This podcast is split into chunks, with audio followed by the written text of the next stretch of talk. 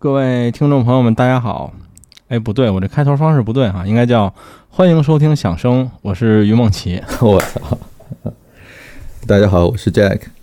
对，然后还有一个我们两个节目共用的嘉宾雪原。Hello，大家好。被我薅来了，雪原啊。对，也不知道被谁薅来的，反正咱俩共用。然后那个听起来关系有点物乱，化血缘的感觉。对对对对对，听起来关系有点乱好邪恶。对对对。然后我要特别提一句，今天我们想聊这话题呢，是我们这个节目，就是我这个节目不存在的那位主理人九段帮忙想的选题，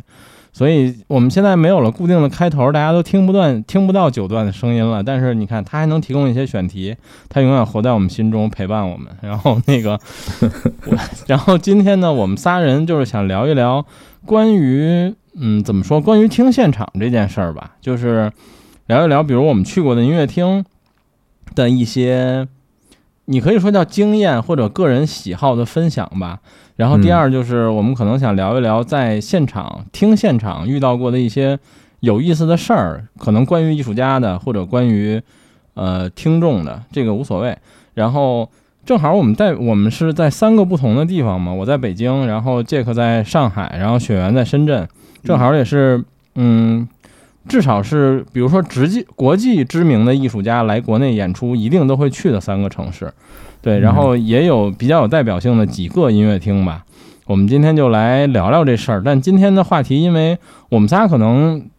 至少最近一段时间听现场还都挺多的，所以今天也没有什么固定的提纲或者顺序，就想到哪儿聊到哪儿，一个开放性话题。对，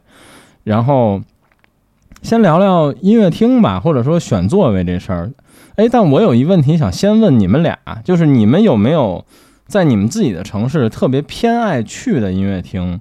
是因为什么？比如说我，我就特别偏爱于去国家大剧院。就是比如说我如果看十场演出的话，可能有九场半或者九场在国家大剧院。但是我这个偏爱完全是因为就是我习惯性了在它的官网买票，然后我找演出也都是蹲它的官网，所以就是竟然是互联网因素啊！对对，什么保利啊，那个北京音乐厅那些，嗯我经常都想不起来，尤其中山音乐堂什么的。呃，我偶尔也会去翻，但是都是一种就是突然想起来去看看。但我默认状态就是想看最近有什么演出，就先去大剧院官网。当然，这也因为就是可能真正巨大牌儿的那些明星，基本上都会到大剧院做演出，所以就是我也比较习惯性的依赖这个平台吧。对，你们俩有这种偏好吗？我先说，嗯，上海的话，呃，上海的话其实有那么几个上海演出场所，当然大大小小也很多了。呃，我最喜欢的呢，还是这个上海音乐厅，就是现在叫捷豹上海音乐厅啊。呃，在复兴路上，就是因为它在上海比较那种呃比较有历史风貌的那种街区嘛。复嗯，兴路啊，我不知道你们来过没啊？复兴路我有印象，对，对面就是那个黑石公寓，号称就是上海历史上曾经有一段时间是呃远东第一公寓什么的，就很有、很有这种历史的这个味道。里头我也进去转转转过，里面有一个专门做小提琴的一个德国人，然后在附近就是咱们说那个点叫法租界嘛，其实就是殖民时期留下的一些比较有这个呃西方风味，但是也保留了一些上海特色的一些这个街区。所以在那边，如果你看一场演出，其实你等于是给自己安排了一个晚上的这个活动行程。比如说，你可以下午到那儿，对吧？特别是周末，如果你没事儿的话，下午到那儿可以找咖啡厅坐坐，看看书什么的，然后找个地方吃个午餐。啊，平时我吃东西也比较随意啊，在如果在上海音乐厅有安排晚上看演出的话，附近就可以找个那种稍微有点 格调的那种餐厅什么的，然后吃点稍微呃上三位数价格的那种晚饭。嗯看好看好音乐会，然后复兴路往西还有一家，这个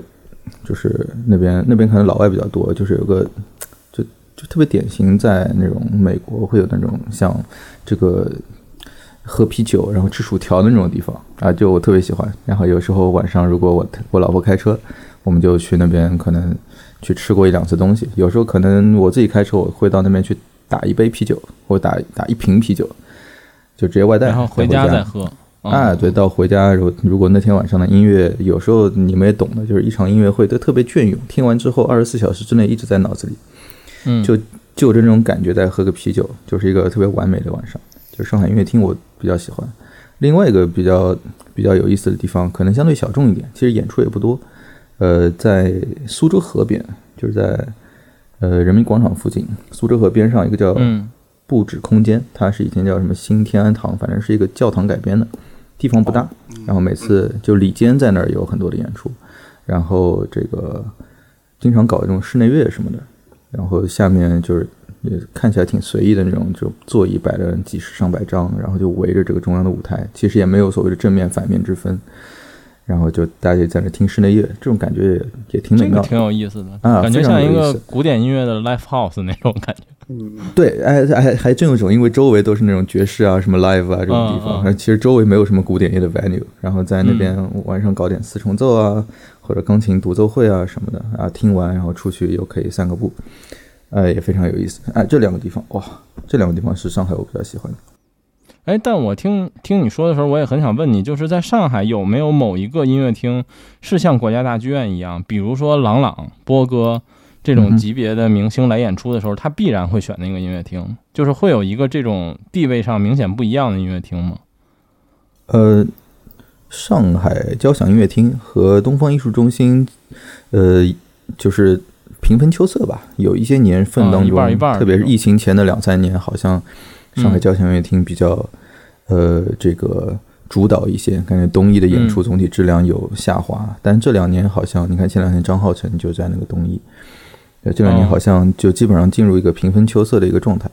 啊，但别的地方呢别的这个场场场合演出，不是说质量不高吧，但是不一定都是大牌云集的那种地位。嗯，明白。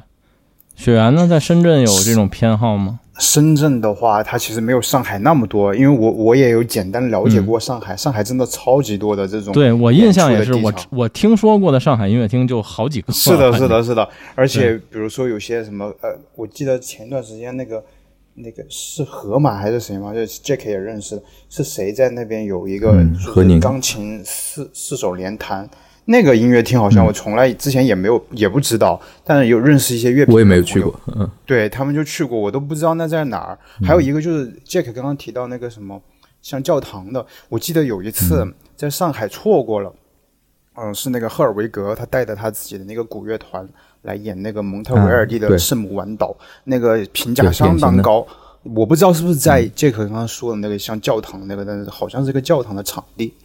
对，类似的，就是像上海有太多太多这样的，就是、呃，这种艺术的场地，就是场所。但你像深圳的话，那就那就少的可怜。它不仅是艺术资源，相对于北京和上海少的可怜，还而且这个场所也不多。据我所知，就是我最常去的，那肯定就是深圳音乐厅，那就在、嗯就在福田福田中心 CBD 这个地方。然后呢，还有一个就是在那个南山有一个是文体中心什么之类的，它也是一个类似于协和的这样子的一个，有点像那个，嗯，它的布置和结构都有点像那个，呃，那个叫什么来着？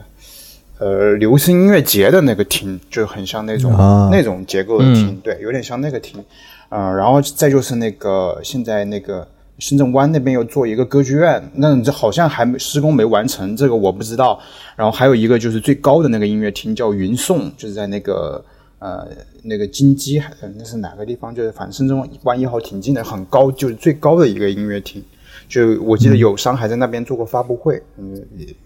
主编应该知道，就那个很高的一个音乐厅。然后我其实去的最多的仍然是就是深圳音乐厅，因为大部分的演出基本是在这个厅。然后现在现在深圳音乐厅就是前几个月好像都在闭馆，好像在重建什么东西，还是还在修整什么东西，然后最近才开始营业。对，哎，对，在在以前的时候，其实从这些古典音乐演出来说，其实深圳拿到的资源是不是没有广州好？肯定的。如果是这样的，现在也是吗？啊，现在也是，就是华，我相信很多，包括这些什么卡基莫头、维本呐、这些呃经济巡演公司，他们选了华南这个区，他肯定首选是广州，而不是深圳。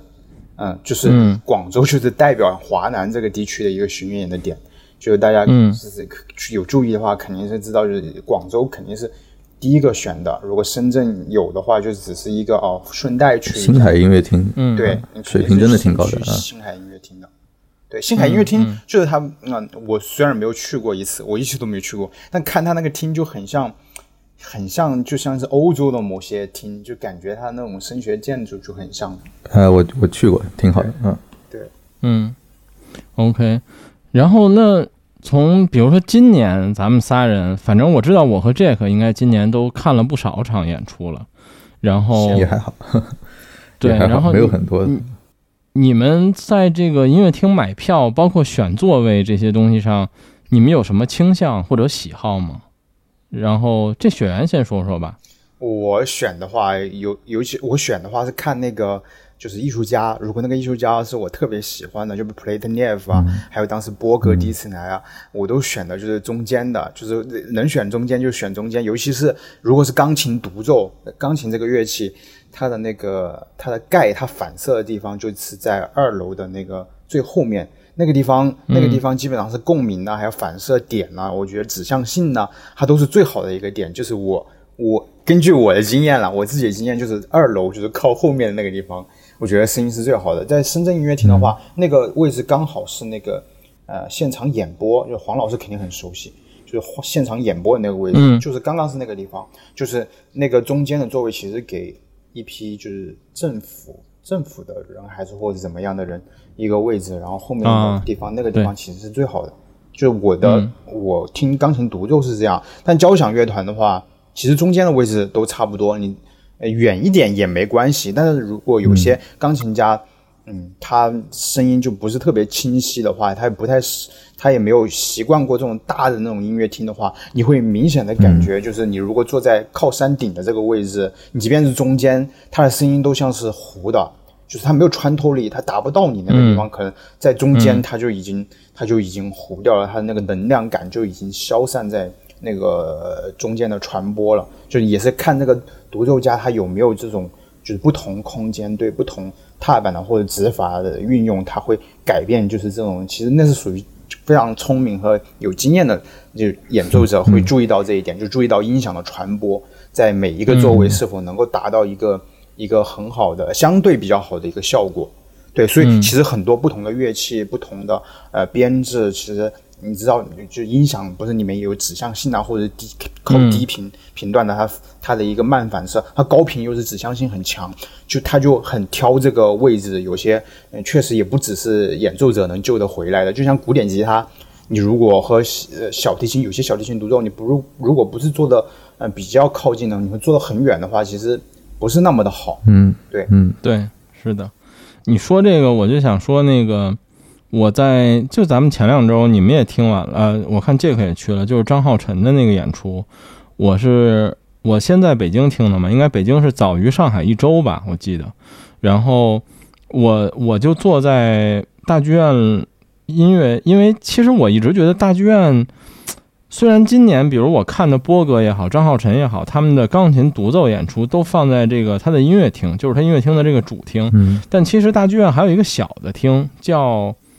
那个厅叫什么我忘了，就是一般的室内乐和嗯我以前听过一些独奏会放在那个小厅里。其实我觉得那个小厅更合适，当然可能因为波哥和张浩晨的这个票房号召力确实都很强，，所以他为了多卖票嘛，他放在主厅。然后波哥那场就是，呃，就发烧友角度从厅来说没有什么问题，因为我坐的很靠前，我好像坐在第四排还是第几排。然后张浩晨这场呢，就是，呃，一方面也为了省钱吧，然后我就买在了那个楼楼座的第六排。然后我最近比较偏爱于买楼座第六排，是因为它是一个台阶儿之后的第一排。所以就是你腿可以伸直，因为它前面是一个栅栏，对我觉得那儿坐着比较舒服。然后我之前听一些交响乐也买过那个位置，然后我这回经济舱，对，就是经济舱的逃生通道，就就是那个，就是那个感觉。对，然后我我这回坐在那儿听钢琴独奏，就是感觉不太好，就是我会明显觉得声音有一点糊。而且那天其实我听完，我当时甚至觉得就是，我觉得他的 OP 幺幺弹的并不好，但是我后来回想，可能是我坐的那个位置的问题。然后因为我后来又翻了翻，好像大家的评价都非常高，但是我听下来我就觉得那天的幺幺幺并不好不。过我我翻到了一个就是微博上的一个乐友，也是关注了快十年，他说他后悔坐在背面了，可能也是跟音效是有关的。应该是，对，他说他说他后悔坐在后面，他应该坐在前面的，就是他觉得幺幺幺的那个下半部分莫乐章特别好，那些颤音什么都很清晰，但他明显感觉他坐在后面就很吃亏这个音效。其实我觉得就是你坐在这个后面，因为那个钢琴的板它演出的时候对独奏肯定是开着的，对不对？那个板刚好就盖住了那个音响的反射了，这有点像什么？就是你两个音响喇叭你放到中间，你不你不站在中间，你站在音响的背后去了。后面对你肯定是声音是绝对不是正面扑向你的，它你只能听一个反射过来的一个损失损耗的声音。对对，是的，嗯我那个是在正面，但是就还是我觉得可能有点远。然后我那我就顺便说说我买票喜好，第一就是我从今年开始就是喜欢买这个楼座的第六排，但是其实楼座有两个区域是有这个。就像逃生通道一样的这个位置的，然后另一个就是楼座的第一排，但是大剧院的第一排楼座是几乎不卖的，就是你会看到那一排永远空着，或者有一些领导什么的，嗯，就是它是预留的位置，对，就是比如说在那排我见到过什么这个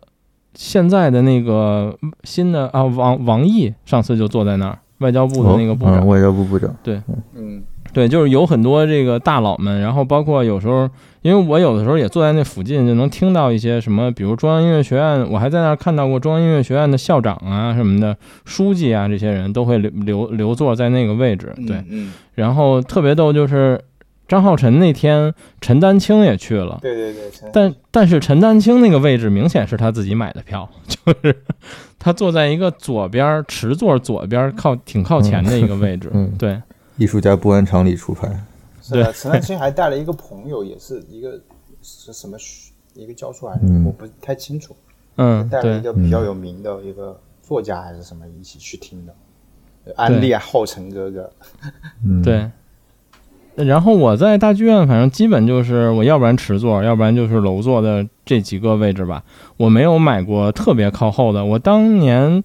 可能第一次还是第二次去大剧院，是一朋友推荐我的票。现在想想，他推荐真的非常好，是穆洛娃和安东尼尼。哦，然后嗯很多很多年前，那次我是坐在二楼的一个位置，但那会儿我没怎么听过现场，所以没有太多印象。但当时他跟我说，也是他当时想买的是二楼的第一排，但是也是那个位置是应该是大剧院最难抢的位置，嗯就是你基本上抢不到。对对。然后剩我没有坐过侧边的，就是楼上或者正后方我都没坐过。啊但是上次去看那个圣桑第三的时候，我突然觉得，啊，我应该买那个管风琴边上的位置，因为大剧院那个管风琴是在上面的。如果你买在正好在那个舞台后面的话，你就能坐在管风琴家边上，就是这个还挺有意思的。对，我每次喜欢坐在那儿，就是呃，以前就是早几年的时候，我特别喜欢就是看钢琴家他们的键盘的那个位置，那个把位嘛，啊，就偏左的位置。对，我就看那个偏左的位置，然后我可以正正下方就知道直接看到他的手的那个把位，不同的那个转调是怎么换那个手腕的那个形状，你都看得清楚。对，那个地方我还挺喜欢买的，但是后面就是音响的话，有时候后面听交响越来越多，然后我就越慢慢的就觉得中间是最好的。嗯，而且至少比如说从我听过的一些，我觉得钢琴最明显吧，就是真的你如果坐在持座非常靠前，那个能量是巨大的。是的，是的，嗯，就是和你坐远之后那个听感完全不一样。而且最好不要坐在第一排、第二排。就是假如说它的舞台是一个有一个独立就是升起来的舞台的一个台阶的话，你如果坐第一排，你就是仰望那个演奏者，你的头都在这个钢琴的这个嗯对。整个琴体的下面，你知道吧？对，对那个那样也不太好，就那个地方声音也是也是有点就奇怪的，就是我觉得，嗯，对那个也是能量巨大，而且甚至就是有一年，就前几年有一年的北京展，就是呃我黄老师还有迪迪正好展会那天去北京大剧院呃国家大剧院听那个肖斯塔科维奇第一钢协，然后黄老师就非让我买那个第一排，第一排一座正中间儿就对着钢琴下边儿，然后我后来的形容就是，你想睡觉都睡不着，就 是分分钟钢琴给你砸醒。对我这次张浩成你买座位是坐在第七排，好像。就嗯。刚刚好。啊。我这次是印象比较深，呃，听钢琴的独奏也听了不少。这次是我现场会非常有意识的感觉到，这是音质体验非常好的一次嗯，这个感受。有第七排的中间是嗯就是听听友请我去的，然后我特别感激，给我选的这个位置也很好。然后那次就像刚才你说的，就我和大部分网上的听友感觉差不多，就是觉得下半场还还是相当不错的。当然，我觉得张浩成，我不知道他场次和场次之间发挥有没有波动，反正上上海的这一场的下半场，他的这个幺零九跟幺幺幺还还挺挺完美的啊，听起来特别不错。我那场是觉得幺零九很好，幺幺幺可能因为第一我非常非常熟，我听过无数遍，然后第二嗯。我后来想了想，可能是我座位的问题，对，嗯，嗯，然后关于选座位呢，这个有什么习惯或者这个小癖好一类的吗？呃，这个哦，嗯，这这样炫耀太会硬会太硬吗？我之前这个有一次，由于那个买摩天轮，用摩天轮那个买票，然后、哦对，然后买那场普雷特涅夫，然后摩天轮给我这张票，正好让我碰到张浩辰，就坐在我边上，呃特别看你在群里炫耀过好几次了。嗯，我炫耀了两次了，啊，所以我对这次还是非常硬的再炫耀一下，因为正好聊到张浩辰，刚才学员提到普雷特涅夫，对，嗯，印象很深，所以就嗯。那场演出，就票大概就位置大概在什么地方呢？在这个十多排的位置，好像十五六排的位置啊嗯，就也是听这个普雷特涅夫就是比较理想的一个位置，然后往那儿一坐，然后就看到右边人朝我走来，我一看，哎，这不是张浩辰吗？二零一八年的时候好像是，嗯。我当时惊呆了，然后他看到我，看他的眼神，就就他应该发现我认出他了，然后他嗯假装假装没反应，就往边往边上一坐，然后就看了我一眼，然后我跟他握了个手，然后跟他聊了一会儿啊，嗯这个印象还挺深的。然后周围当时他当时还不算，跟他他他他跟我尬聊，他说你你也是乐迷吗？我说我我心里想废话，然后然后我跟他说，对 我平时喜欢听什么，然后平时喜欢看什么，然后自己也练好琴之类的平时。喜欢听然后问他的婚礼，我问他最近有什么项目，他说他最近在搞那个背钢协的全集，他不是前两年出去巡演的吗？啊，对，是。对对跟他聊了一下他最近的项目什么的，然后前面的一些女粉丝就非常羡慕，经常转过来拍拍照什么的。呃，因为他那时候还不像现在那么那么有名，然后就是，嗯。当然也已经挺有名了，但至少他当时可以做到，就是听完演出再自己一个人走出去，然后我还看到他在丁香路边上打车什么的，就还没有特别多的人去这个干扰他。就是嗯对，嗯对，两个礼拜前那场演出，我在想，他当时也是在东艺嘛，就在同一个场地啊，在那个时候就已经完全不一样了啊，地位现在已经高很多了。对，所以回到嗯刚才的问题，就是我现在买票，如果要买票，我经常会用摩天轮去买，看看还能让我撞到什么人。感觉有了一个 这算是个癖好吗，对？对对对，嗯嗯，这是一个奇怪的癖好，嗯。然后如果要选座能买，到，非要去摩天轮加价买，对，然后对，然后如果选座的话，我觉得啊，就刚才雪原讲的那个声学效果的话，让我想到我前阵子看看一个什么的那个，我在看一个就是慕尼黑爱乐的一个巴松写的一本回忆录，也不是回忆录，就是也可以算回忆录吧，就是回忆切利比达克时代的那个慕尼黑爱乐。然后他这个回忆录里面就提到，他说切利他去到一个场馆，是对这个地方的这个声学有 case by case 的一个研究的。然后呢，他一定会在这个场馆当中安排比别的指挥多很多的排练，来让这个乐团的这个适应完美的适合这个场地的这个声学效果。所以，所以他特别讨厌就他们慕尼黑自己那个加斯泰说那个声学不好，然后很喜欢东京的那个三得利，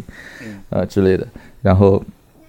呃，对，就是 my point is，就是去到一个场馆之后，他呃，其实一个乐团包括一个演奏者，呃，如果真的要让演出现场的效果达到最佳，他应该其实是要让自己的这个演绎跟这个呃场馆的这个声学设计或者声学属性要能够有一个契合的过程。呃，但是就像那个巴松后面说的，他说他后面换了首席，变成那个切里之后是那谁来着？那个纽约过去的啊，莱文说，反正后面换了一一波指挥，都好像几乎没有这个习惯。换成这个泰勒曼之后，更是说 就就不怎么管这种事情，连排练都不怎么排了。所以就就就在这个大的环境之下，你会发现现在其实不是特别指望，哪怕一些国外的民团过来，能够真的会去在乎你这个场馆的呃效果是怎么样的，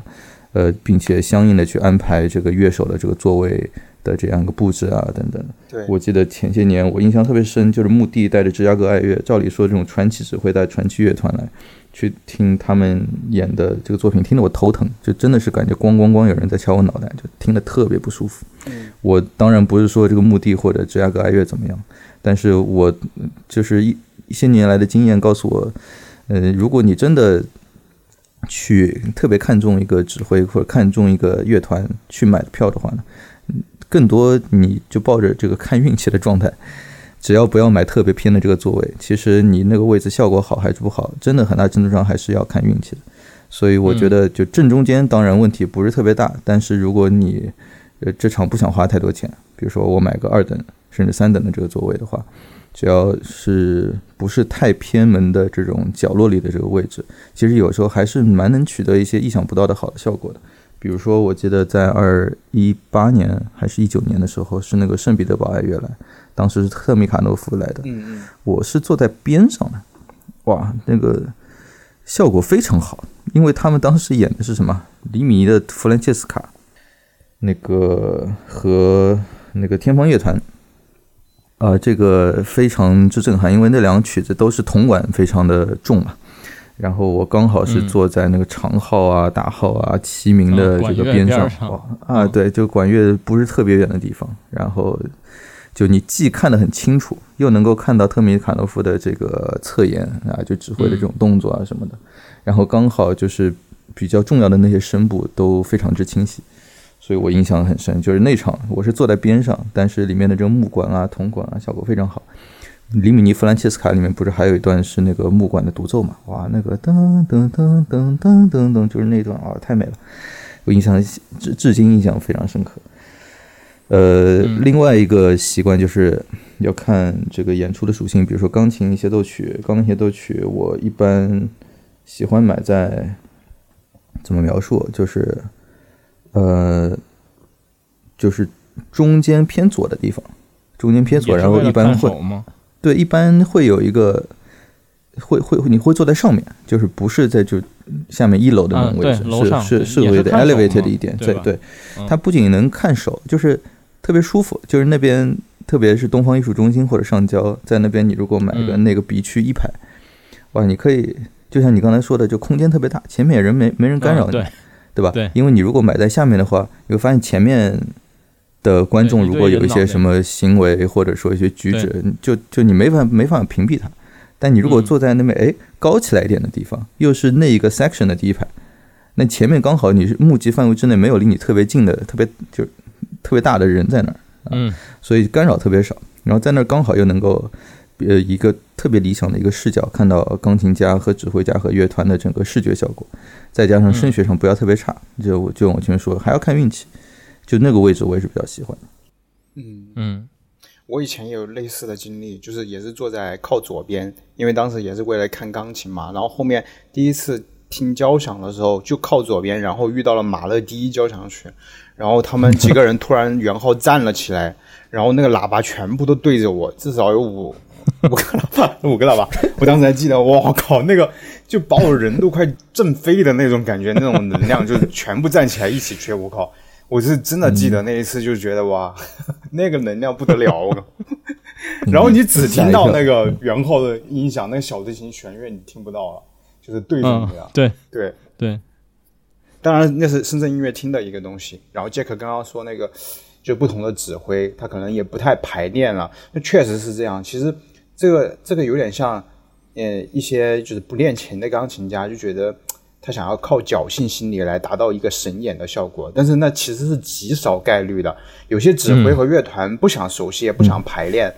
啊。当然不指名道姓了，就是国外的也有，就是他不想了解这个东西，直接就想要弄出一个。就是很好的效果，不太几乎不太可能。呃，据我了解，就是之前那个布仙人就 b l o n s t a t 然后他在欧洲一系列巡演，有一次去了台湾，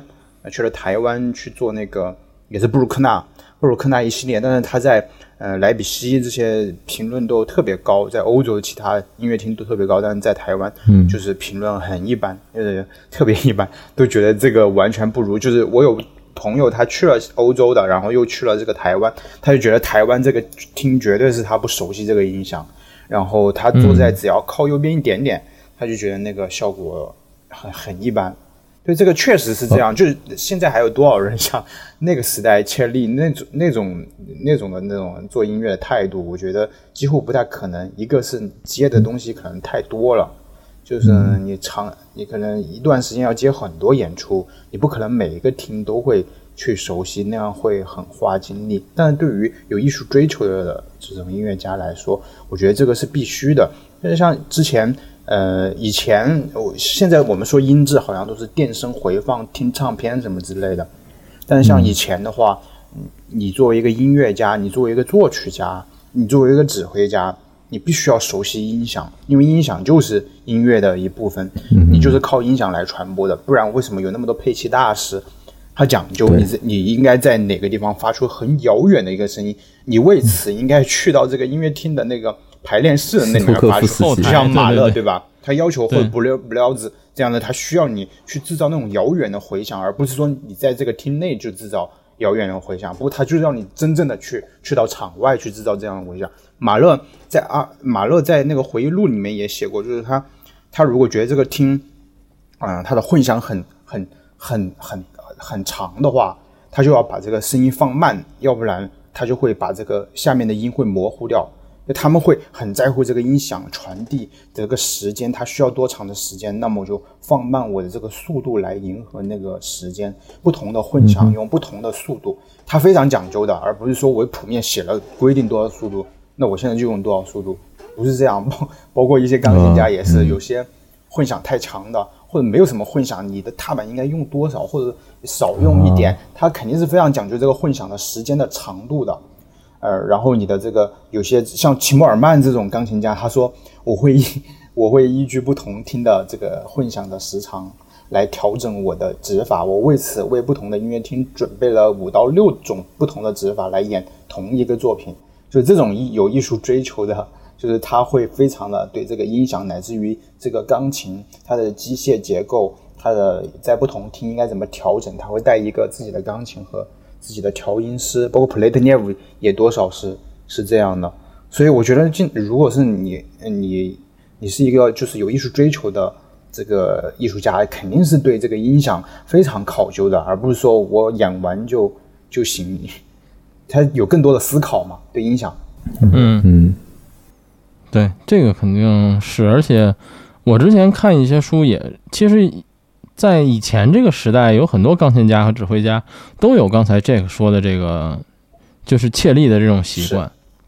就是大家是要考察这个音乐厅的声音效果的。对，这个以前挺常见，但现在好像确实是几乎没有。但我觉得雪原说那个原因也很。也也非常现实，就是科技发达了，交通变得方便了，就是你现在可以在一个月完成好几个城市的巡演，你你真没有那时间了。对，它不像这几十年前，可能你你要坐很久很久的火车才能到下一个城市，然后你在这城市可能要连演很多天，那他可能确实更值得干这样的事儿。是的，现在可能在这些艺术家的行程上，他也没有这个时间了。对，是的。你刚刚说到布线人，让我想到。前些年在国外听了场布线人的布六，嗯，然后指挥的是马勒青年，那个就马青椒，全叫全称叫什么来着？马勒青年管弦乐团是吧？管弦乐团对吧？啊，哦，那是我第一次听布鲁克纳睡着了，而且睡着了两次啊。当然那时候我可能跟在倒时差也有关系，真的是特别的不好听，就。我当然，我对布线人本身没有意见，我也听过他的一些非常好的演出，但是就那一场真的很糟糕。后面我，你你知道我发现什么吗？后面等到那个乐团谢幕的时候，发现整个乐团站起来，呃，全部都是非常年轻的小姑娘，啊，就挺神奇的。我不知道这个团的人员流动具体是什么水平，我回头可以去咨询一下看是。但是我当时看到这个人员组成之后，我就感觉首先这就是年年龄非常之年轻，所以我感觉布先生有点把这个当做一次类似于教育活动在在做的这种感觉，对吧？啊，然后呢，正好是那个音乐节嘛，萨尔茨堡音乐节，所以感觉。大家是类似于现场去听个乐，就是大家在一起找件事情做，对吧？一些小青年，然后这个布先生指挥指挥，大家听完就觉得来过了一个音乐节，啊，就是，呃，我的重点是，有时候现在的这个音乐演出很多也是一些这个场合和气氛之烘托，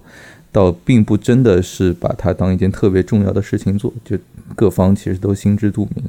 我觉得还这，但我嗯不是特别的 critical，但我觉得这可能也是一方面的一些原因。这也是为什么有时候我现在发现选座位这种，呃，这个学问，呃。对于最终能够影响你的最终体验来说，可能真的只是特别小的一部分，有太多你没有办法控制的因素在决定你最终看到的演出是一个什么体验。所以有时候放平心态，啊，挑一个自己，比如说能看到什么，或者自己知道那个位置坐的比较舒服，可能反而还更重要一点。对，讲对，但但 Jack 的这个核心观点，其实也是我觉得就是。听现场的古典音乐特别有意思，或者我觉得非常好的一点，就是它真的就是一期一会的。嗯嗯嗯嗯，对对，就是你是不可预料的，不论给你演的这个人，或者你的这张票价是值一千八百块钱，还是一百八十块钱，就是你都有可能满足或者愤怒，就是它的。当然，它的概率是不一样的，但依然是都有可能发生的。这其实是一个挺有意思的。太强了，对，就这个，就像我之前跟杰克聊过，就是那个。呃，Charles Rosen 在那个钢琴笔记里面谈论这个呃，Rudolf 塞尔塞尔金塞尔金塞尔金这个钢琴家，他说，他说或许真正的大师就像鲁道夫塞尔金这样，就是要么就是弹的非常像奇迹般的，你觉得堪称奇迹；要么就是差到令人恼火，就让你生气。就是我觉得真的是空间很大。一个人他总会有一个，只要他是个人，他就是有有波动的。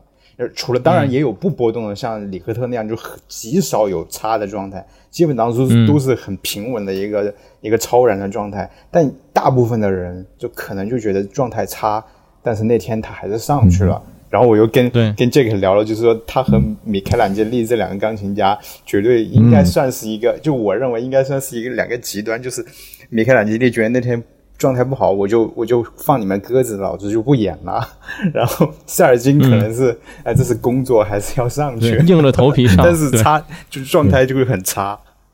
然后，那我们就来聊聊，除了选座位以外，那些你在音乐会上碰到过比较有意思的事儿。你们就是看到这个话题的时候，你们想到第一件事是什么呢？除了张浩晨坐你边上以外。就是这，你已经分享了，好吧？我本来还想再说一遍的呢。嗯，比较有意思的事儿，嗯，真挺多的。呃，一，我先说一个吧，就是，呃，比如现在你发现那个在音乐厅，其实，呃，就发出噪响的人挺多的，对吧？然后我看到有时候群里大家讨论，也都就挺恼火的。就是我自己觉得，嗯。我会，我现在其实心态好了很多。什么什么道理呢？就是我自己也也发生过这种事情，这是我印象比较深的，呃，这个有意思的事情，虽然挺羞耻的事情。嗯，呃，是一次在听梅塔的演出。嗯嗯，在听梅塔的演出，我当时也是在就倒时差中，就这种丑事都是发生在就外国追演出的这个过程当中。然后那次刚好是梅塔在指挥一场什么演出。啊，贝多芬的第七，而且还演到了这个第二乐章。你说我，我觉得我一直觉得自己还算比较谨慎和小心的人啊。然后呢，呃，我已经在演出前把手机确保是关到静音了，而且静音加飞行模式。我除了没有关机啊，我已经把它关到静音加飞行模式了。照理说应该不会再发出声音了，对吧？我想不关机的话，我待会儿拍照什么方便点。那时候还有这种追求。结果在演到这个第二乐章的时候呢，这个。手机还是响，闹铃响啊，闹铃还是响了，为什么呢？因为闹铃好像是不会被静音给禁掉的，对，是。然后呢，对，至少那个时候不会，我不知道现在有没有。然后那个时候好像也不会，也不会是吧？哎，闹铃反正响了，然后这个闹铃，而且就那个演出，就是维也纳他们演出经常会在什么上午十一点什么这种时候演出，就这种时候照理说不会有啊，就不会有闹铃的。但是，呃，它是我国内定的晚上的这个，呃，就早上起床的这个闹铃声，好像就刚好碰到，它又识别不出那个时区，是是是，他他好像没发现我到另外一个时区了，然后他还是帮我在了，就是大白天，就我听演出听到一半，就背弃的木乐章。就是还挺温柔的那种时候，就背背弃木乐章，不知道后面是慢慢就是平缓下去的那样一个曲线。就在特别安静的时候啊，我手机闹铃响了，在响的不是特别响，但是那个时候发出的声音是令我如此的窘迫，就是就就一个英文单词叫 mortified，就是就完全就是就是不知道该怎么办了，触发了我的嘴里又蹦出了“我操”这两个声音。然后就是触发了，就我没有决定要说这两个字，然后就是，like 就出来了这两个声音，然后当然也没有叫的很响啊，就类似于就声带没有响，但是我操，然后就差不多是这样的 啊，然后就很 很尴尬，对，很尴尬，所以我就觉得就是把就出丑出到国门外了，然后还好就是边上一个还就是挺挺挺端庄的一个就是大妈。嗯，大概五六十岁，然后就很同情的看了我一眼，就很同情微笑的，就带着点理解的那种感觉看了我一眼，就是 我赶紧把这个就就没有闹很响，就闹了第二小就把它给就关掉了，声音也没有很响，但那件事情给我心里造成了非常非常大的阴影啊，所以就自那以后呢，我就两点，第一点就是我自己在听演出的时候，手机一定关机啊，就是 就我我再也不相信不信任了。对，我再也不相信开着的手机了。就在这个，在那个，我也觉得它是可能会发出声响，所以手机一定关机。然后 Apple Watch 一定开到那个就是看戏模式。Apple Watch 不是有一个就是看戏模式，就是屏幕不会亮且不会发声音。然后会做这两件事情。第二个呢，就是呃，如果在音乐厅听到别人的手机万一发出声音，我其实会带有点这种同理心去看待这件事情。我我 我我会我会首先认为他很有可能跟我一样是，嗯，是被自己的设备坑了。对他，对他不一定是一个真的就极度愚蠢的人，因为我不我拒绝觉得自己是个极度愚蠢的人，所以我会首先不要去这么去 judge 别人。这种不幸的事情可能会发生在你的身上啊。当然了，如果一个像这次张浩辰有一个闹钟，他响了好久，我天哪啊！上海张浩辰他有个闹钟，至少响了有那么七八下。这个人才从包里把这个手机掏出来关掉，这个呢，我就觉得就就变成另外一个性质的事情了，还是真的有点蠢了。嗯，OK，我还记得，我觉得这个分聊的挺好，我们可以先分享一下自己的尴尬。嗯，好尴尬，真的是 mortified。嗯，我我来说一个吧，就是我想了想，我没有过这种，就是就是真的什么设备响起来了，我没有过，就是但我手机也掉地上过。但这种也是就挺尴尬的，因为掉地手机掉地上声音巨大，其实是，但是还好，就这只有一声嘛，反正赶紧捡起来，然后给它装好。我有一次挺逗的，就是今年，然后呃，王健的那场大吴，然后我本来买了两张票，然后那天我媳妇儿有事儿去不了，我还把一张票卖给了响声听友群的一个群友，然后呢。就是去，他就坐我边上嘛，因为我一起买的票。然后王健那个大吴的第一首拉完，然后我就想鼓掌，我第一声已经拍出来了。然后我意识到不对，但是现场观众非常给面子，鼓掌的人贼多。然后，但我拍了一下我就停了。然后后来我回忆了一下，我为什么想鼓掌，因为我作为一个发烧友，我他妈经常只听第一首。就是我听完了就觉得这是一个阶段结束了，我就情不自禁的想鼓掌。对，但我拍了一下之后，我忍住了。我一想不对，后面还有。对，其实鼓不鼓掌这个问题最近也有很多讨论嘛，也有对有很多讨论。对，是，对，你怎么看？其实我觉得这个事儿还好吧，而且我真的碰到过好几回，就是我在看到某个演出的某一个乐章，我就是觉得非常精彩，我真的想鼓掌。是的，对，就是。比如说今年我碰到过有一场我去团什么我都不记得了，不是特别有名。我去看过一场德九，然后就是他，我记得是二乐章吧，就是他有一段英一段英国管的那个独奏的那个部分，我那天那个英国管吹得非常好，然后那个乐章结束，我就是想鼓掌，但是那天观众还挺好，就没人鼓掌，我就忍住了。对，但是、但后来觉得大家的感受是一样的，因为在最后谢幕的时候，指挥单独让那英国管站起来了一下，然后现场的掌声就是比其他所有声部都要大。对，嗯，嗯，我自己就这个吧。雪原有什么吗？其实就就是那个那个这个鼓掌，其实他们乐团内部也会嗯给自己的成员鼓掌的，就是他们会拍这个腿，就进行的。嗯，对听对对，着他觉得哇，这刚刚这个嗯。吹的真厉害，就是大家都发自内心觉得太厉害，那种暗自鼓掌，我觉得它的张力更大，让我觉得。嗯对 我尴尬的事情就是比比较少，就是很，我觉得尴尬就是唯一让没必要说尴尬的事情，我并不是带你们这个头，我是正好讲到，我是觉得很很很很不爽的，就是比较反感，就是有些就是熊孩子，因为深圳的熊孩子还是挺多的，就是很多嗯会在、北京今年也很多。就是非常的吵闹，就基本上他们不不不听音乐，但是只是被家长带过来的，然后他就在那里，他们就不愿意嘛，他们其实也是一种反抗。就是他们就用各种反抗的方式来反抗家长来带他们听音乐，用暗自交际。就是你，我就是不喜欢你带我过来，那我就要反抗，就要让你表示，我不能正面的对着你你说不喜欢，但是我要用各种行为来告诉你我不喜欢，你下次别带你后悔。啊，对，是的，有很多小孩是这样的。嗯这一点我在北京倒没有碰到，就是无非就是想睡着的特别多，但是你说闹的这些没有。但是有一点就是，我后来发现这个乐章间鼓掌的大部分是小朋友，嗯，哦，是吗？就是我我对我今年还碰到过好几个，就都没乐章间，他只是有个停顿，就有人鼓掌。然后我后来发现大部分是小朋友，对，就是家长确实教育的挺有礼貌的，但是这不该鼓掌的地方还是别鼓掌为好。嗯然后我想想，我就是我今年碰到过一比较有意思的事儿，我之前节目里说过，就是也是碰见明星。我今年去听了第一场，我的斜后方是靳东，然后其实我并没有什么感觉，但我媳妇儿是贼贼开心，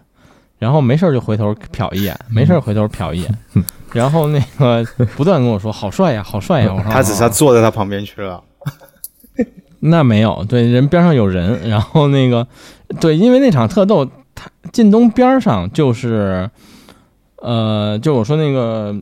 叫什么中央音乐学院的书记，但我不认识那个人。然后因为开场前嘛，我们到的比较早，我们就坐观众席上了，坐在那儿，然后我就听后边有人聊天儿，然后应该是那书记说说，哎呀，第一次就是大意是是第一次见着真人，之前都老在电视上看见你，嗯。然后我一想，后边人谁是个主持人吗？然后后来我媳妇儿说，那个她回头看见说是靳东，然后但是我们退场的时候，他就走我们边上，但我们也没有拉他合影，然后还是有人认出他了，然后跟他合影，但是就是他的态度还是很好的，然后合影的粉丝也比较好，就是说现在人这么多，要不然待会儿就是人流少一些了，咱们再找地方合影什么的，对，这种我觉得还挺有意思的，而且今年反正我去的挺多音乐会。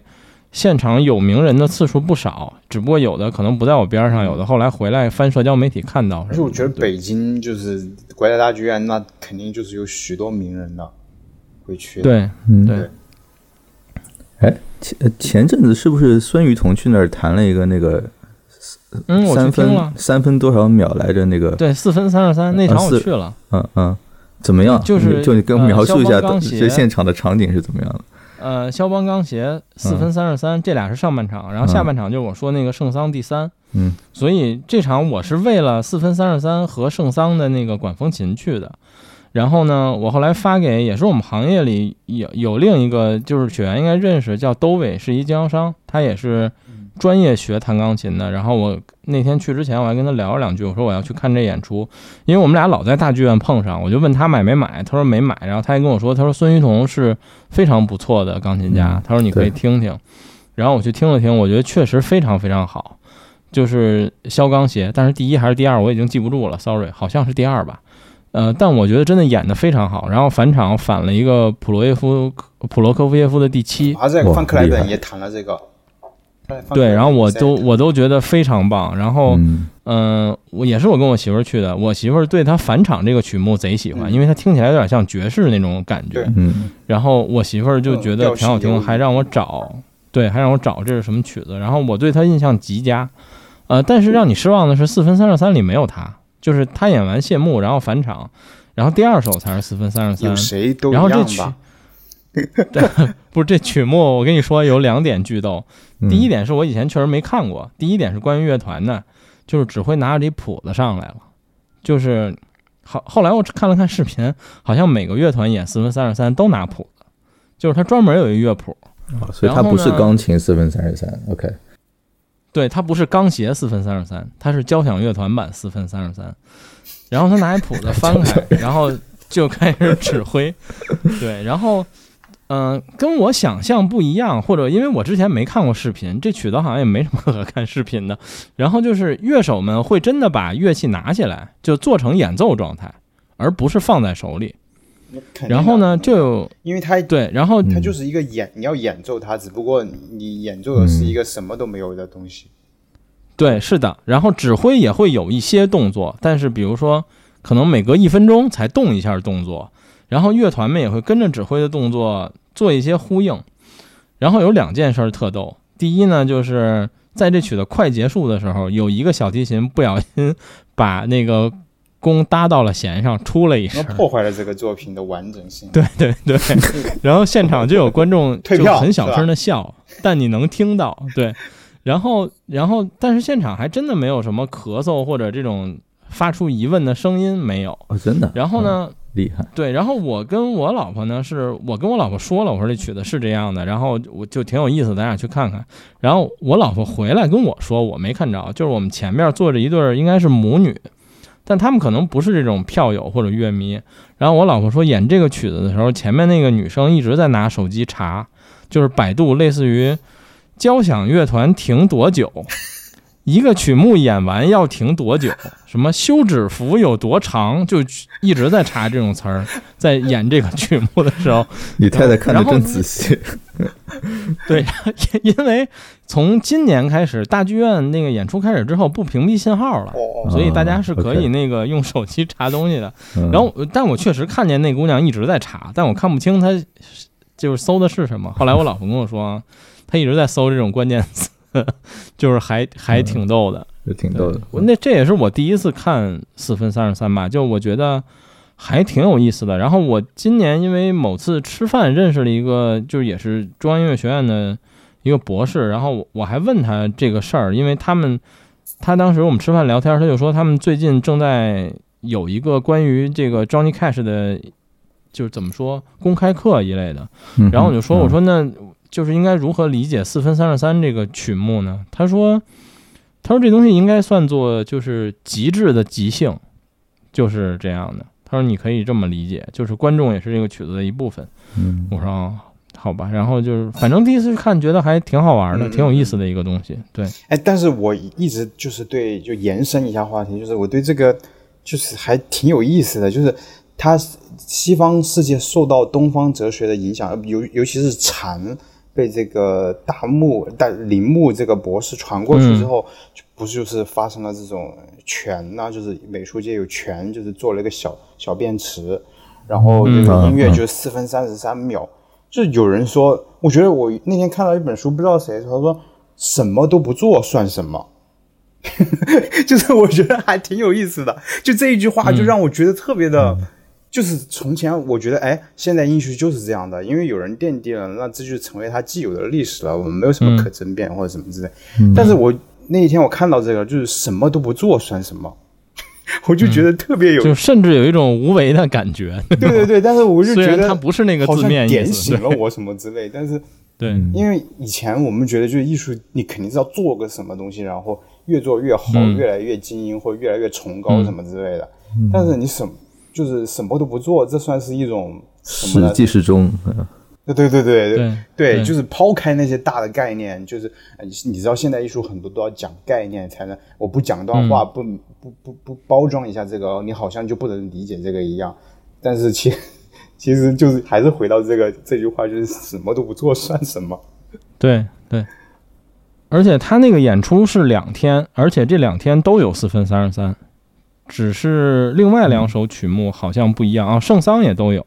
但是肖邦钢协好像是第一天，第二天就换了一个其他的钢协，我忘了是什么了。对，嗯然后对，刚才这个说到一话题，我还想问问你们俩，就是我们不说介不介意别人吧，就你们自己介意在音乐会上睡觉吗？就是你们会睡觉吗？我会上没有睡过觉，但是我觉得别人睡过几次挺好的，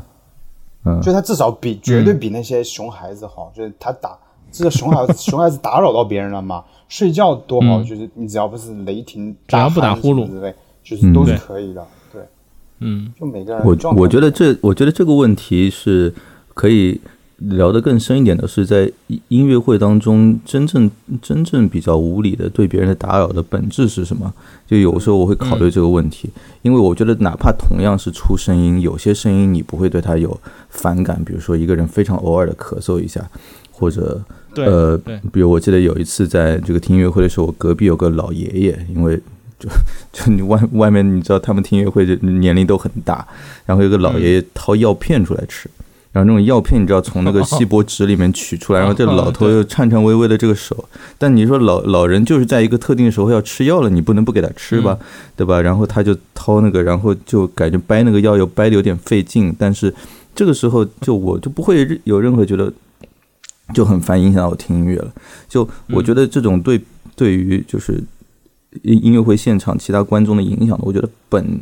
本质是你的这个声音有多大程度在跟这个乐队就是去竞争对于别人的这个注意力。嗯呃，就比如说这个你咳一下，我其实不会对你就就像大自然的声音一样，这是非常嗯非常自然的，就像外面的鸟鸣声一样，这这就就自然会有的声音。你咱们不是有时候看那些视频，有些猫还会走上舞台，我觉得没有人会谴责那只猫吧，对吧？就是嗯这个是很自然的事情，但是呃，有有时候呢，你会发现，至少我啊，我真的在音乐会上会比较，嗯，觉得怎么怎么能这样呢？的那些行为，通常都是就是他对于他攫取了我的注意力这件事情完全不为之动容。你举个例子，哪怕不出声音，就像比如说听音乐会在，如果你就坐在我的前面，然后你还在手机上看看视频，或者你在 呃在一直拍视频。然后就如果你是这样的话，然后你手机就亮在那儿，然后咱们知道就是就是视频这种东西，哪怕不出声音，就在这屏幕上就啪一会儿跳个字啊，或者一一会儿出一些这个表情啊什么，就就很高能，就有一种 energy 在那里头。然后就它其实很大程度会破坏你欣赏的音乐这种比较纯净的那种那种说玄乎点那种纯净的能量场，在这个音乐当中，嗯就就会被这股从别人的屏幕当中溢出来这种能量破坏掉，就会会让你感到这个注意力被很大程度上这个分散掉。所以我觉得就睡觉这种事情吧，就对我来说就几乎没有影响，因为这个是等于这人待机了嘛。他等于这人待机了，然后就不会有什么影响。然后我有时候所以进而我就不会在意自己睡觉，因为我知道我自己睡觉，我首先不打呼噜。此外，这个有时候我的确是真的很累。然后我记得上次，呃，这个说出来不好意思，上次波哥来上海那个演出，其实我那场演出非常非常喜欢，但第一首我真睡着了，因为那 因为那场演出前面我在跟朋友这个喝啤酒，然后喝了很多，嗯喝了很多，因为很久没有见那个大学的朋友，大概有个五五年没有见面了，呃，这个然后就一直在那个呃 catch up，然后喝了不少啤酒，就在那个上海音乐厅的对面，那你没有导致你想上厕所吗？中间？倒也没有哎，倒也还好，倒没有，就是可能就演出开演前上了厕所了啊，然后开演的时候就稍微有一点点这个这个晕乎，加上第一首曲子也不是特别熟悉，然后就就迷迷糊糊就就我我就我是允许自己就就睡过去了，我觉得还挺挺舒服的。包括甚至我有时候看演出，我会嗯嗯掏出我的 Kindle，我的 Kindle 有那种夜间模式嘛，所以屏幕很暗，就是啊几个小黄字儿在那边，就是那个就有些我其实不是特别在乎的这个乐团，或者也不是特别喜欢的曲，就这场演出我觉得曲曲目挺有意思的，然后我挺想去现场听这个演出的，但我又不是我，比如说正好有一本这个什么俄罗斯小说读到一半，然后就很想继续看下去，然后我知道我这屏幕是不发光的，听懂吗？不发光不会影响到别人，然后我就就直接一边看一边听，我甚至也会做这样的事情。我觉得这个都是自己对自己的行为可以容忍的范围。嗯，嗯我是对于睡觉这件事儿，呃，首先就是我也不介意别人睡觉，然后第二呢，就是我今年开始，这也算是一种跟自己和解或者怎么样这种词儿吧。就是我以前是那种，就我一定要强打着精神不要睡着，但是我今年就觉得，如果我碰到某个演出，这个曲目我非常不熟悉，然后我听完我听了一段之后，我又确定我不喜欢，或者某个曲目的演绎我真的非常不喜欢，我觉得这场演出并不好，在这个阶段的时候。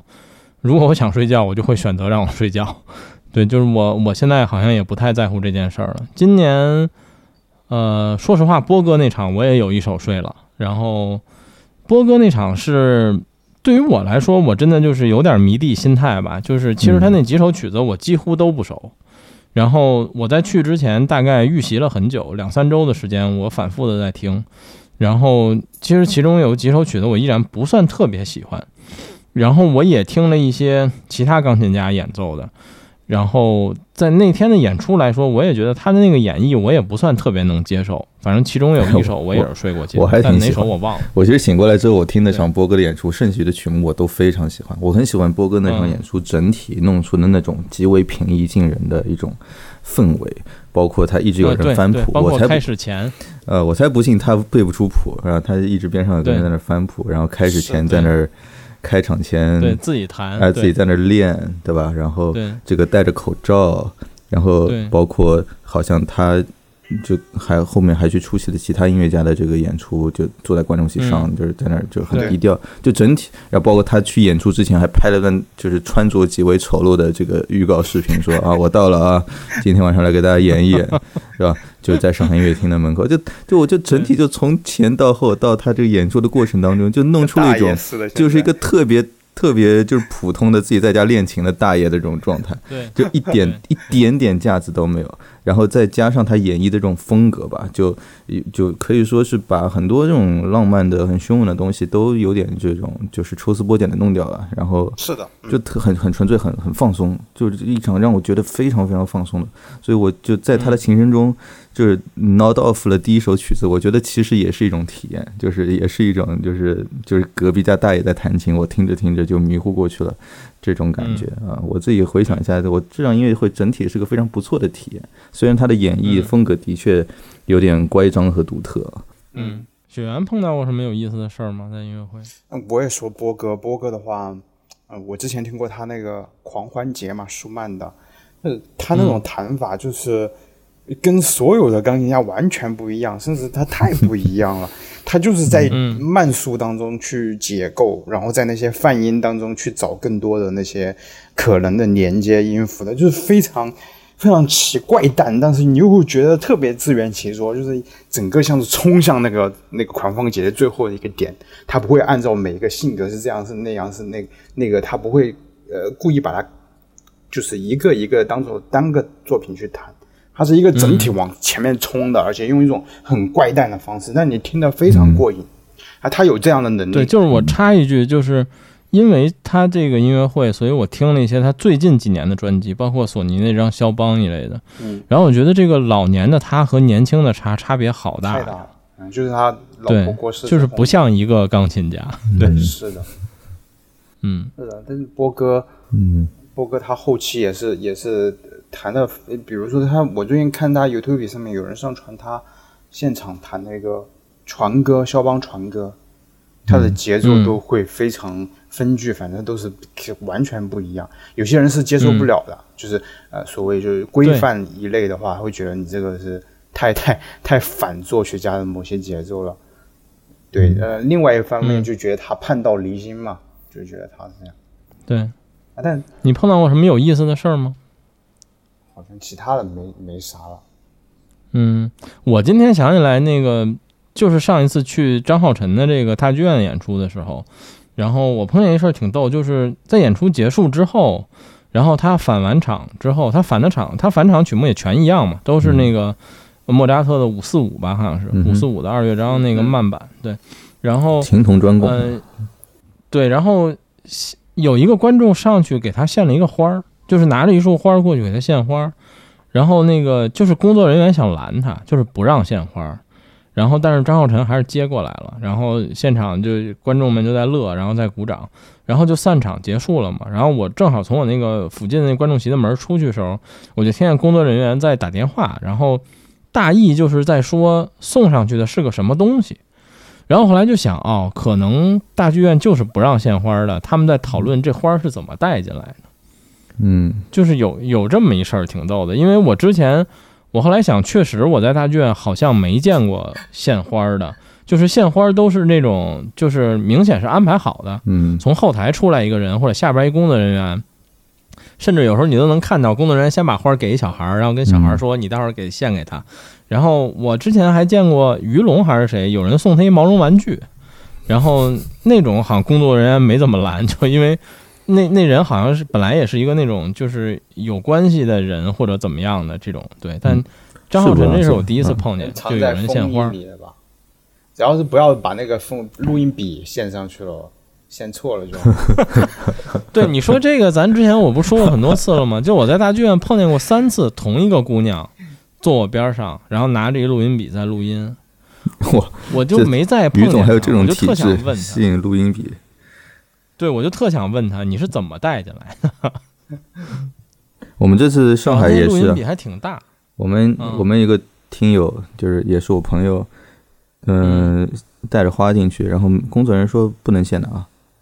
然后朋友就说是我自己的花，别人送给我的，就放进去了。不过他最后也没献 啊，for some reason 他最后也没有，的确没有献，但的确但好像你这么说，还真就让带进去了。对啊，他说就别人送给我的，然后工作人员没辙，不许献啊，啊好，那就带进去了。婚用的，但但大剧院，但大剧院肯定就要求你存起来，就那你就啊别拿进去了。OK OK，对大剧院，我是记得就是下面有一个巨大的那个存各种存包的地方，存包有人给你号码，你到时候去对对应号码去拿就行。我，太专业了那个。嗯哎，对，最后我想起一个，我一开始想分享的，就是就仅限北京地区的听众朋友们吧，就是我不知道有多少人以前跟我一样，或者现在还跟以前我一样，就是因为觉得这个地儿很堵，然后并且大剧院的那个地库，你每次看完演出出去排队时间都巨长，所以我以前是不开车去大剧院的。然后我从今年开始，是我媳妇儿发现的方法，就是我们变成开车去大剧院。呃，当然你去的时候可能还是会堵，因为长安街边上嘛。然后如果你又赶上各种会议期间交通管制无法控制，那那建议你还是别开车。但是我们最近找到一方法，就是因为你大剧院下地库之后是直接下到 B 二的。然后，但是最近呢，我们就发现，应该很多老乐迷都有这个套路了，就是你开到 B 二之后，直接上一层，你把车停到靠近 B 一出口的地方，嗯然后音乐会一结束，你就直接开车就能出去，几乎不用排队。如果你直接真停在 B 二了，你走下去把车开从车位开出来，至少排半个小时吧，你才能出大剧院那个地库。对，我们在上海交响音乐厅基本上不怎么停得进去，因为它它在十号线上方嘛，然后那边又是那种呃老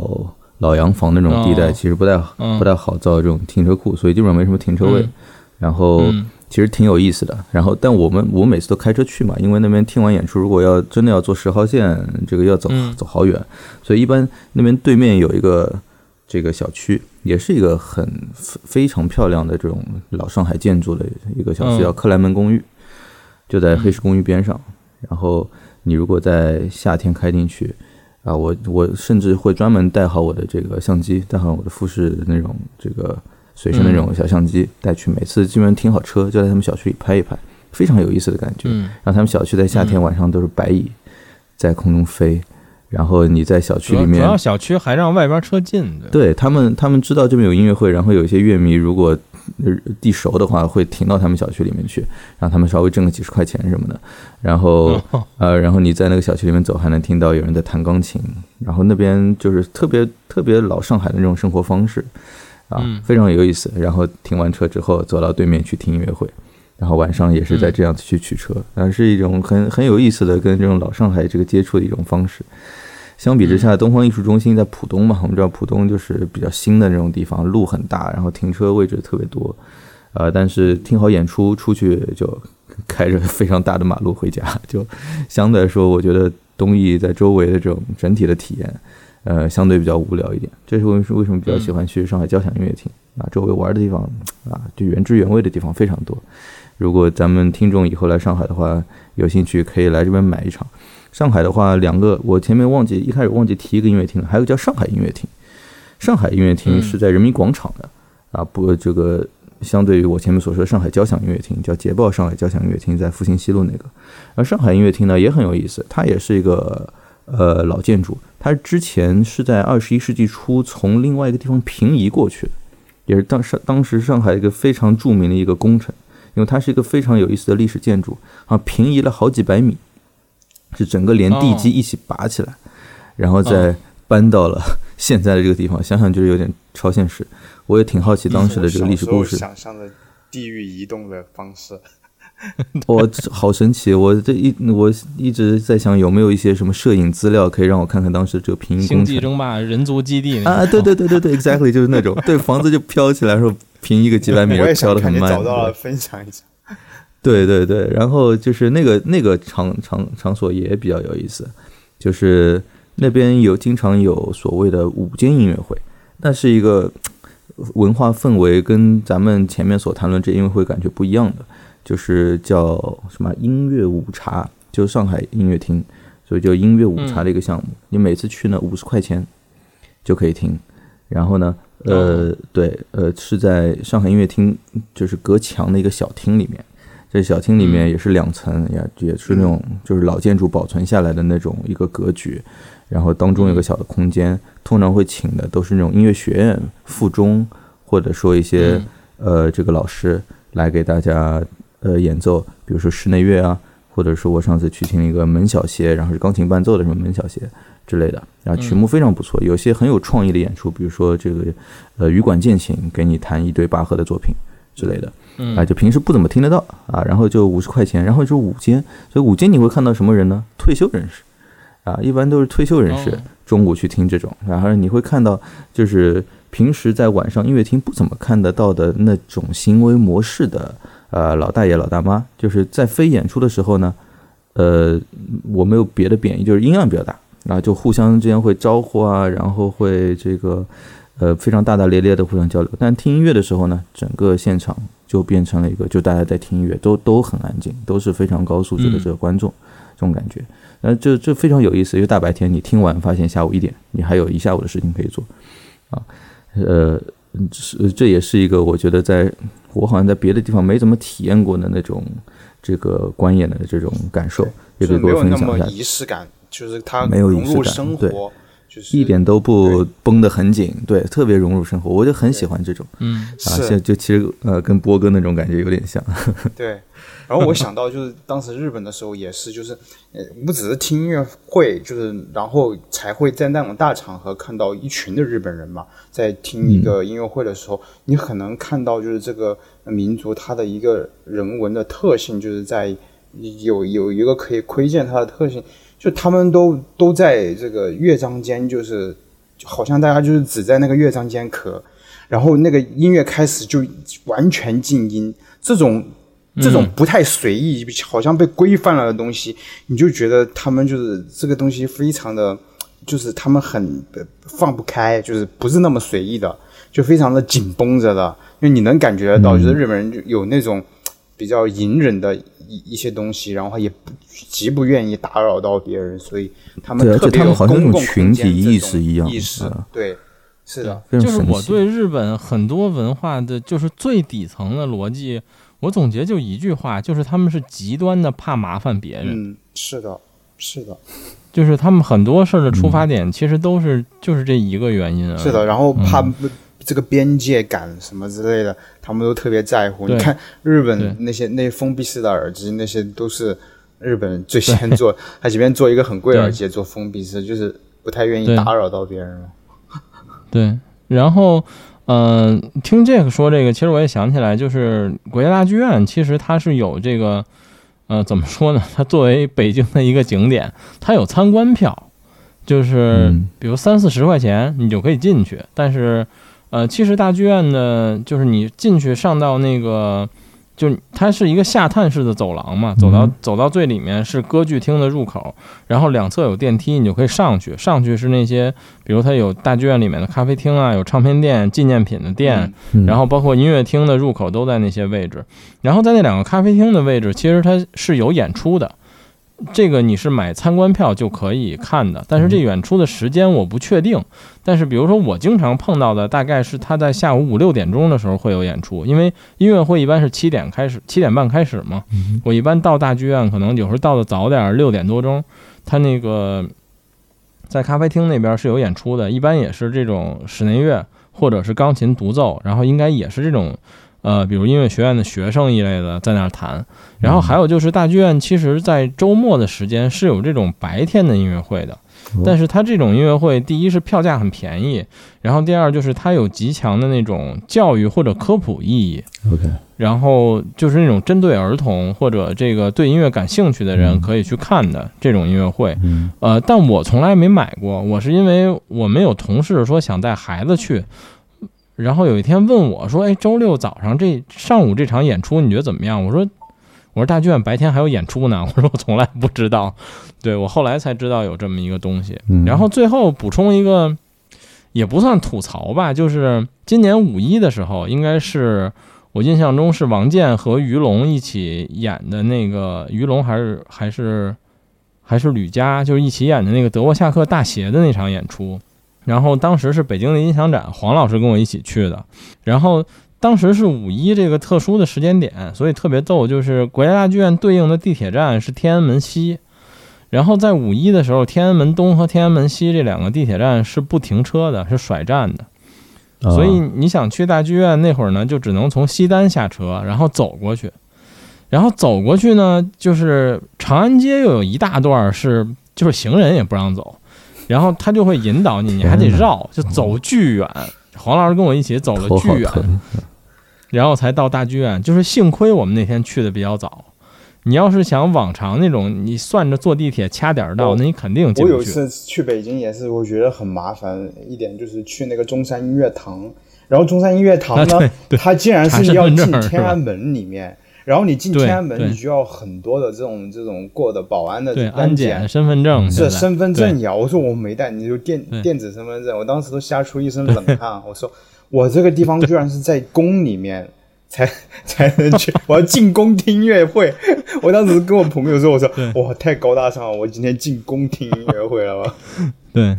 就反正这种一个是特殊时期，还有什么呢？反正就也算某种北京特色吧。就是你赶上了，就是作为北京人很骂街，但是反正你回想一下也挺有意思的。对，嗯是是，我记得我几年前，几年前反正在在北京融资什么的，我当时不是在创业嘛，然后就去那个呃国贸附近，我住国贸附近，呃，我我就就是能特别能够回想回想起来，特别能够体会你刚才所说的那种这种体会。我，天呐，去要去一个地方，你看着好像不远。或者好像公交是一个非常就是就特别直接，就是很好像很好理解，都不是费不用特别费脑的，就就这么去呗。然后你会发现，可能不多花半个小时，你根本走不到。比如你想过个马路，对，这怎么过竟然是一个问题啊！就我发现在，在北京路上走路，会给我一种感觉自己是就规划师眼中的一粒流量这种感觉，就是 就就体验不是特别好。这很正常。对我作为一个在西直门桥边上上学上了四年的人，这被评为世界第八大奇迹嘛。就是我上大学的时候，每次打车，然后那个那会儿还没有滴滴叫车这些，就打出租车，然后嗯司机师傅说去哪儿，我说我去交大，然后师傅说走西直门桥嘛，他说那个我绕不明白，我说没事儿我会走，我告诉你。绕不明白，嗯，我们今天大概就这些吧，你们还有什么要补充的吗？关于音乐会？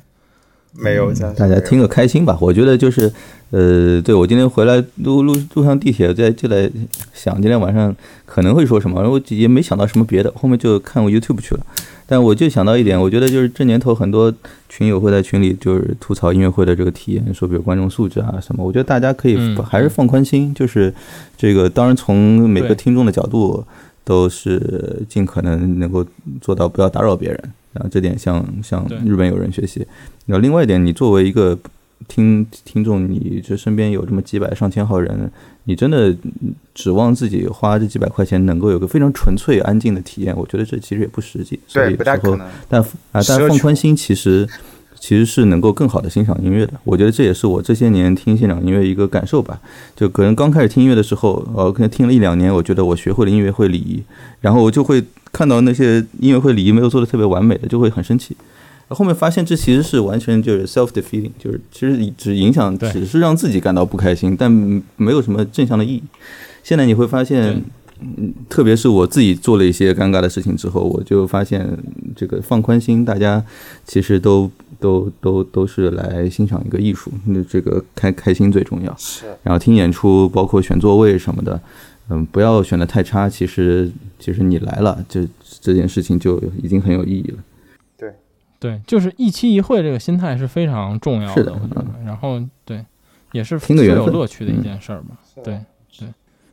行吧，那我们今天就聊到这儿，谢谢两位，嗯，谢谢两位然后，大家拜拜。拜，拜好，各位听众，拜拜拜。